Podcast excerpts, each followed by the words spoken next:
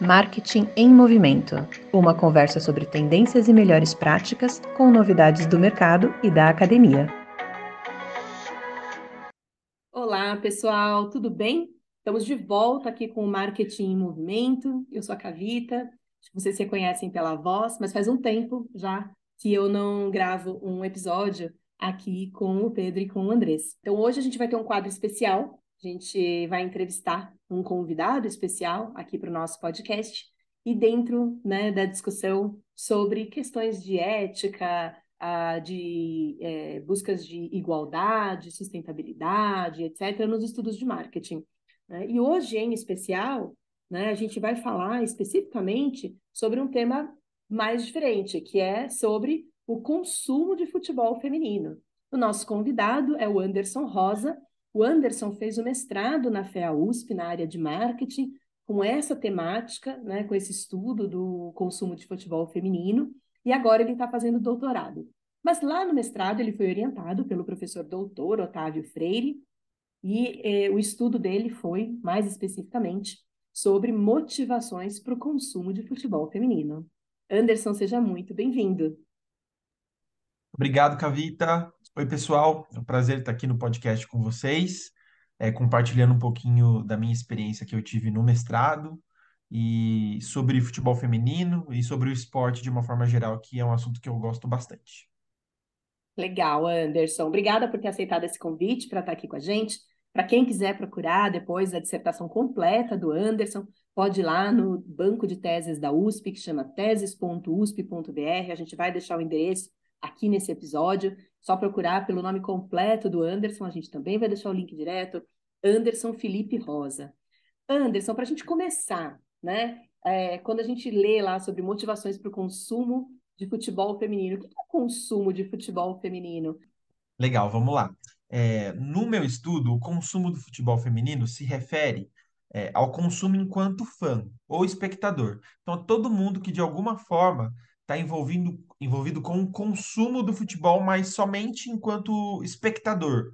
Tá? Então, somente a pessoa que está assistindo o futebol feminino, mas isso também inclui compras de produtos, camisas, é, ou assinaturas de, uh, de programa de sócio-torcedores, todos voltados para o futebol feminino. Então, o consumo se refere não à prática, tá? mas ao consumo uh, de produtos, a, a, tudo que se refere ao futebol feminino enquanto consumidor, mas de produtos.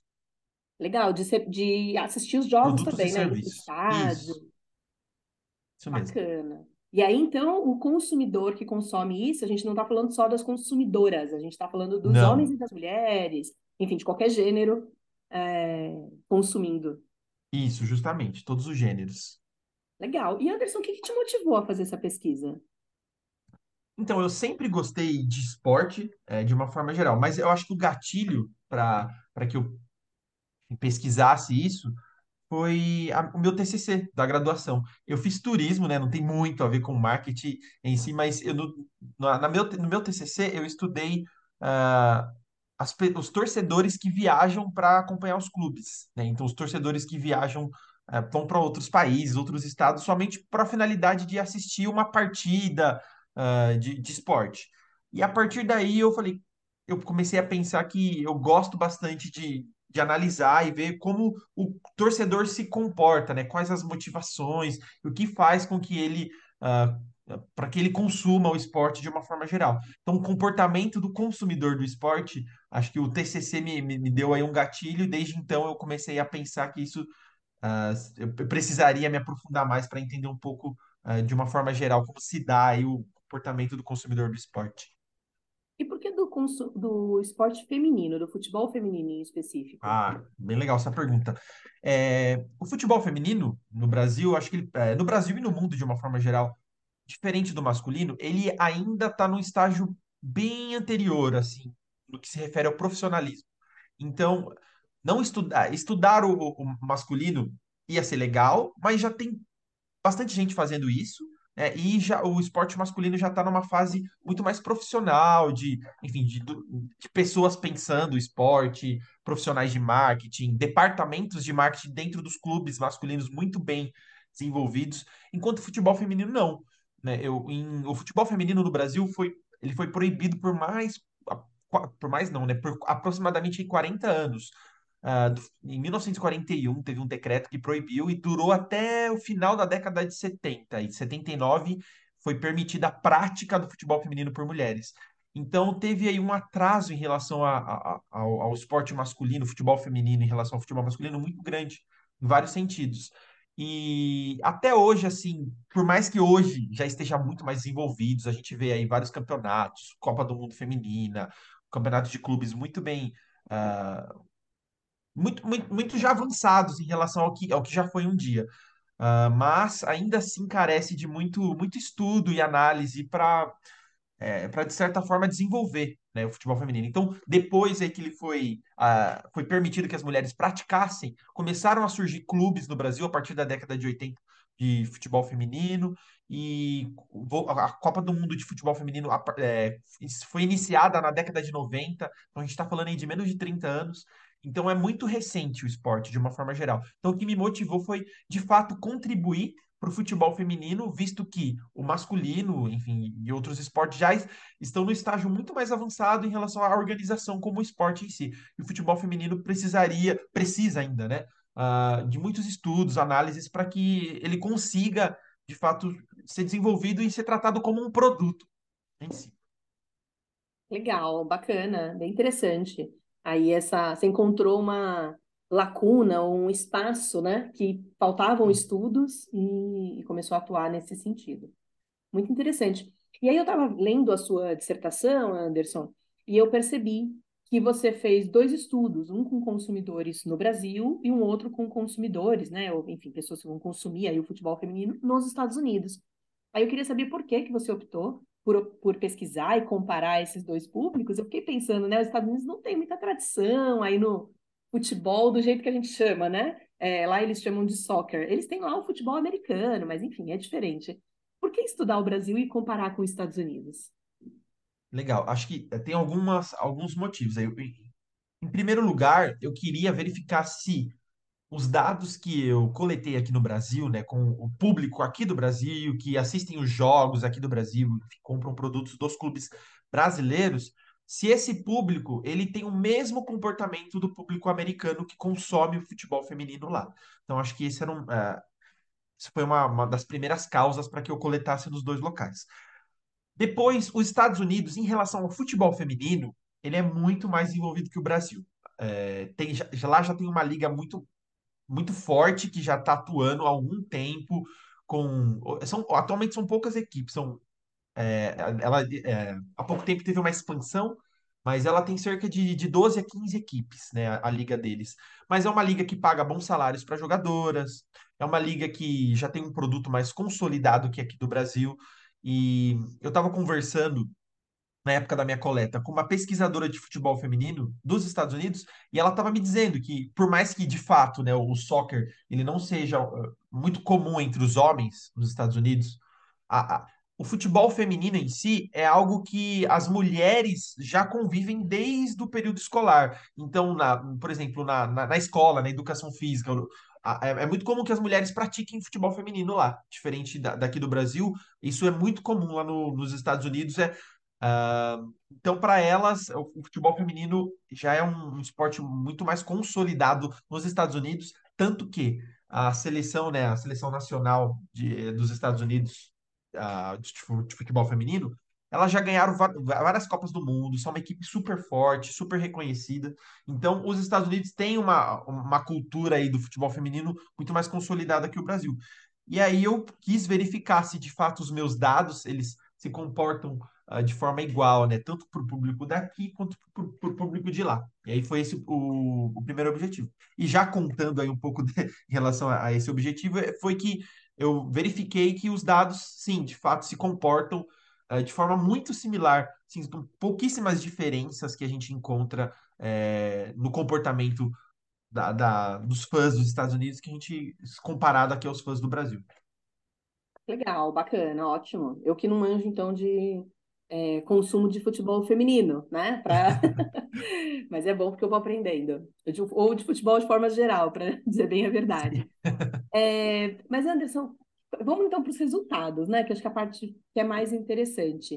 Uh, eu já li né, a dissertação, mas acho que é legal a gente falar um pouquinho aqui quais foram esses principais resultados que você encontrou, ou seja, você queria buscar as motivações por esse consumo de futebol feminino, o que, que você encontrou? Quais são essas principais motivações? Ou a principal e depois algumas que vêm na sequência. Legal, Cavita. Então, em primeiro lugar, eu acho interessante falar que o meu estudo, ele tinha um objetivo geral, que é verificar qual instrumento seria o melhor para capturar as motivações do futebol feminino. Então, eu, eu, eu encontrei três escalas que falavam sobre a motivação para consumir o esporte enquanto um fã e espectador. E aí eu apliquei essas três escalas no meu estudo. Né? A que teve uma melhor aderência ao público do futebol feminino, uh, que o meu estudo tinha por objetivo, foi a escala Sport Interest Inventory. É, ela teve um resultado melhor do que as outras, uh, porque ela, ela de fato conseguia ter ali aspectos e variáveis que capturassem esse fenômeno. Agora, falando sobre os resultados de forma mais específica, essa escala lá tem várias motivações, né? Essas são as variáveis, várias motivações uh, que os fãs têm para consumir o esporte. Bem, o, o, meu resultado indicou que para o futebol feminino, né, a principal motivação é o, o apoio à oportunidade das mulheres no esporte. Então, essa foi a principal, uh, principal motivação. Depois a gente tem outras uh, motivações. Em segundo lugar, por exemplo, veio o interesse no futebol. Depois também é a emoção que o, que o futebol feminino traz para o fã. Então, essas, essas foram as três principais motivações para que o, as pessoas consumissem, né? Apoiar as mulheres, o futebol e a emoção que o, que o futebol feminino traz para as pessoas. Então, esse apoio à oportunidade das mulheres no esporte, ele, tanto, ele deu tanto aqui no Brasil quanto nos Estados Unidos, né? Com a aplicação de lá, como a principal motivação. Eu acho que aqui tem uma questão que vai um pouco para lado ideológico mesmo, do público do futebol feminino. Está muito. Uh, o público do futebol feminino é muito engajado, você vê elas nas redes sociais, tanto que em redes sociais foi que eu mais. Foi o meu campo aí de, de coleta de dados maior. Elas estão muito presentes, apoiando, demonstrando ali a, apoio às mulheres, enfim, compartilhando. Então é um público assim muito presente mesmo, mas mais por questões ideológicas em si do que por questões do esporte ou da qualidade que o esporte tem para oferecer. Né? Então eu acho que esse resultado que mais me chama a atenção e que eu enfatizei bastante aí no meu estudo. Legal, Anderson. Interessante esse primeiro, a primeira motivação aí, seu apoio para esse esporte em específico, nesse segmento específico, né, nessa modalidade específica. Quando você compara com outros estudos feitos sobre motivação para consumir futebol ou consumir esportes, o que, que, seria o primeiro lugar que vem nesses outros estudos? Né? É, e por que, que e aí para a gente entender um pouquinho do, do por que, que chama atenção esse apoio ao esporte feminino aparecer no seu estudo em específico, né?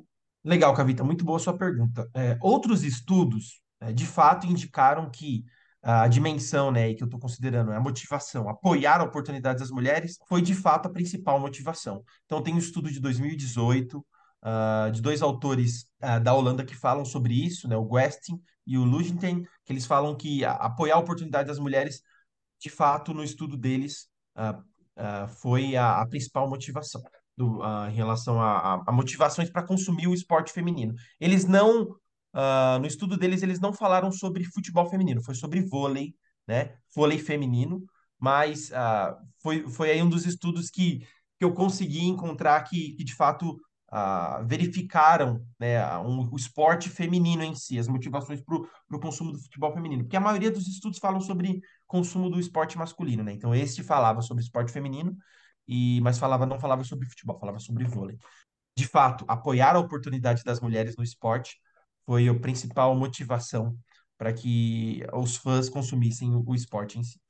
Legal. É, mas e, e, nos masculinos, o que, que é o, a principal motivação quando usa a mesma escala? Legal. No masculino, a gente tem a, a, a mesma escala, né, que é a Sport Interest Inventory. Uh, eu tenho dois estudos que eu trouxe que o, é, o interesse no futebol e no, no, futebol como esporte em si foi a, foram as principais motivações. Depois vem algumas motivações como emoção e ah, muitos estudos, né, além de interesse do futebol e emoção, inclusive em primeiro lugar fica a identificação como um fã. Então, o fã, o fato de você ser um fã de uma equipe específica é a principal motivação para você consumir aquele esporte. Então, é, não interessa se é, a, se tá jogando, por exemplo, se, se a equipe dela tá jogando futebol, se tá jogando basquete, a identificação dela como um fã daquele clube faz com que ela se engaje e motive para acompanhar e consumir é, o, o esporte em si. Uhum, perfeito. Então, na verdade, aparece para o esporte masculino, né? Isso aparece primeiro como identificação, como fã, depois a, o interesse, no caso do futebol, o interesse por um esporte específico, e em terceiro lugar lá vem emoção, alguma coisa Isso, assim. Tá. justamente. E, e essa parte de apoiar especificamente um esporte praticamente não aparece no, no masculino, que não tá nem aí nos Hum, quatro primeiros, né? Imagino que deve ter ficado ou lá para baixo ou nem aparece. Não, não, não aparece. Inclusive no futebol masculino, né? ah, essa escala, ela, ela, ela, ela foi um pouco modificada, porque o- os autores, o que, que eles fizeram? Ele- Eles lançaram um pré-teste e viram que essa, essa dimensão, apoiar a, a oportunidade dos homens no esporte, não- era algo tão irrelevante que ah, não, não, não valeria a pena estar entre as motivações. Então, é algo que praticamente não é nem testado, né, no esporte masculino. Entendi. E é bem relevante pelo que você falou, ou seja, outros estudos mostram esse apoio para os esportes femininos, e o seu estudo, então, vai na mesma linha, ele corrobora Sim. essa, essa questão? Justamente, corrobora com, a- com, a- com o apoio da, da- a- apoiar oportunidades das mulheres no esporte. Perfeito. E aí você comenta na sua dissertação, Anderson, que os resultados do seu estudo, eles podem ajudar, né, os clubes ou os profissionais de marketing que trabalham nesses ou para esses clubes, ou mesmo pesquisadores que estudam esportes femininos, a superarem desigualdades que aparecem, eh, nesse meio, né? E, te- e quem sabe não só do futebol, mas também de outras modalidades, eh, esportivas femininas. É, eu queria entender um pouco como que os resultados que você encontrou podem ajudar esses profissionais. Acho que, em primeiro lugar, é interessante a, a gente pontuar que o futebol feminino ele carece de um público que seja mais fiel a ele. É, em que sentido? Que frequente mais o estádio e que, enfim, tenha o, consu- tenha o costume de, de acompanhar a equipe, dar um suporte maior a.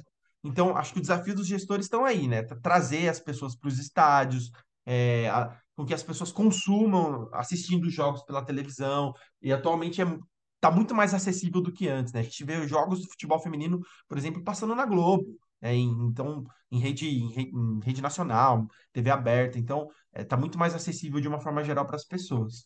E aí o desafio deles é justamente trazer esse público, né?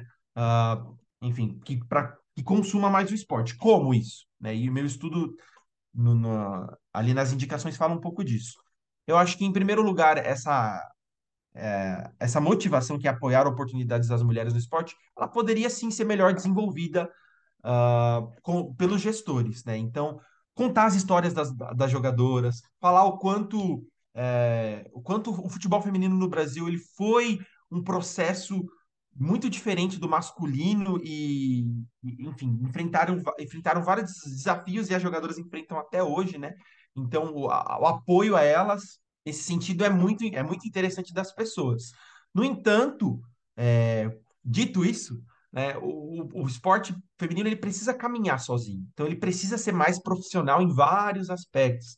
Ele precisa, sim, que desde a divisão de base ali das atletas, elas tenham estrutura para que futuramente, né, quando elas de fato virarem profissionais, né, aí a, as, as jogadoras mais jovens, o esporte de fato tenha uma qualidade eh, que, que o consumidor, né, que o fã assista pela qualidade do esporte, assista pela motivação de estar ali. e Eu vou comprar uma camisa, eu vou frequentar esporte porque eu gosto desse esporte, não simplesmente por uma ajuda ali a, ao, ao esporte, que é importante. A gente sabe, né? Através do meu estudo eu vi isso, verifiquei que apoiar a oportunidade, sem, sem, sem dúvida nenhuma, é super importante para o esporte, mas para ele caminhar sozinho, ele precisa que os fãs de fato sejam mais fiéis, se engajem.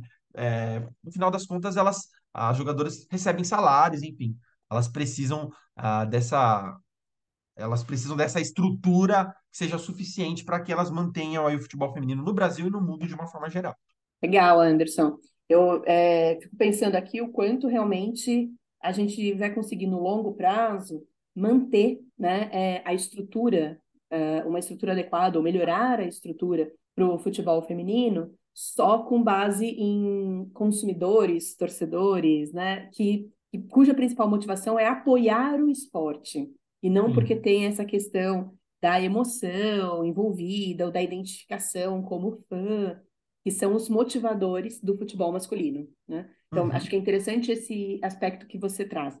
E, por outro lado, hoje dá para quem é clube, os profissionais de marketing, etc., dá para eles aproveitarem o, esse, o fato de que esses, esses consumidores atuais são tão engajados, são tão ativistas, a ponto de ser o principal motivador, então os, os, os clubes poderiam aproveitar melhor essa onda né, desse engajamento, desse ativismo dos consumidores, para justamente fazer produtos que se conectem com essa motivação do ativismo e do engajamento. Né? Então, produtos que as pessoas tenham orgulho de utilizar, né? é, eventos no estádio, aproveitando que esse consumidor, já que ele está mais engajado, talvez ele demonstre mais emoção, mais apoio para os times que estão em campo, é, jogando, né? mas ao mesmo tempo entender que provavelmente esse fator, essa motivação, ela no longo prazo talvez tenda a ir diminuindo e vão subindo outras motivações. E aí a segunda e a terceira motivação do seu estudo,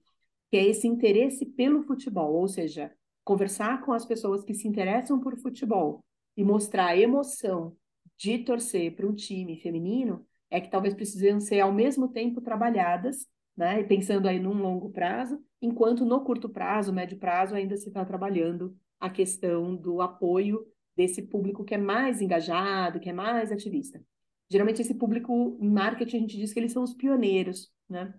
Eles são os desbravadores. E aí depois a gente vem com um grupo maior de consumidores na mesma onda que são influenciados por esse primeiro grupo e por ações das organizações para puxar esse segundo grupo de consumidores. Mas talvez eles não sejam tão aguerridos com a questão do apoio para o futebol feminino. Talvez eles queiram outros elementos ou venham motivados por outros elementos, né? Seja o interesse pelo futebol, a emoção ou até algum outro que tenha aí aparecido no seu estudo ou que faça parte da escala e quem sabe de novas escalas que venham a surgir no futuro.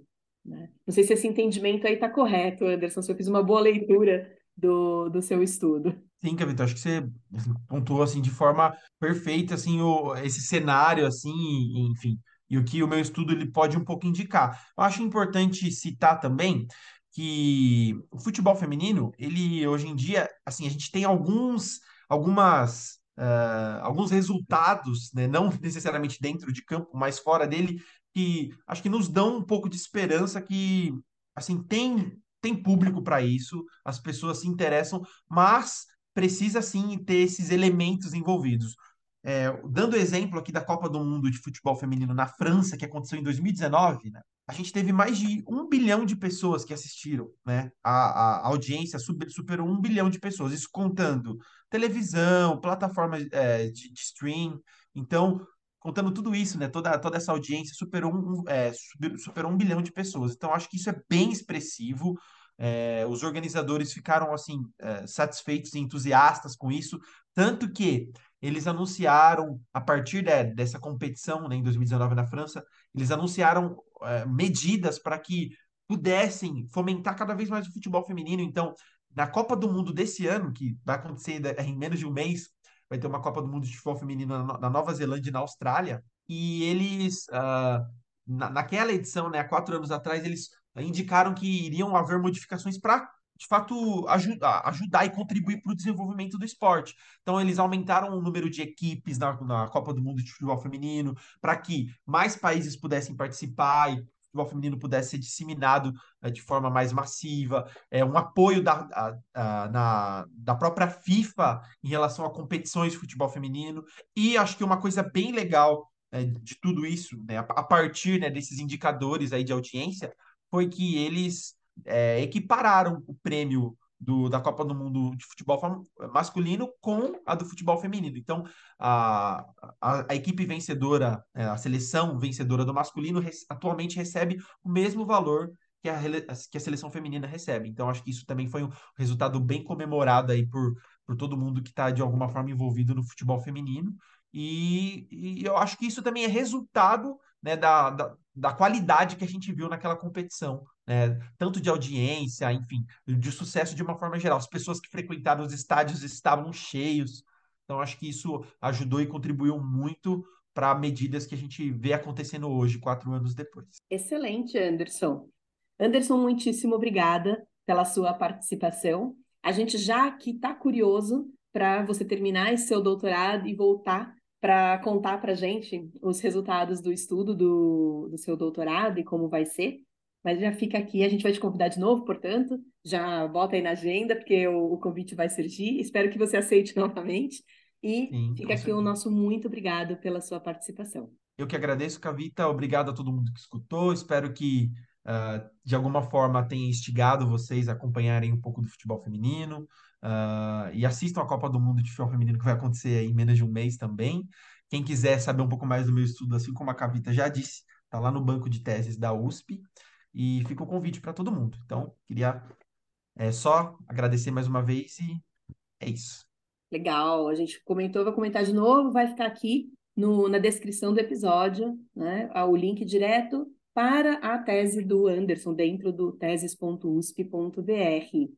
Pessoal, muito obrigada aos nossos ouvintes. Pessoal que tiver comentários, dúvidas ou sugestões de novos temas também para a gente comentar aqui no nosso podcast, por favor, entre em contato com a gente lá no nosso site marketingemmovimento.com. É isso, pessoal. Até a próxima.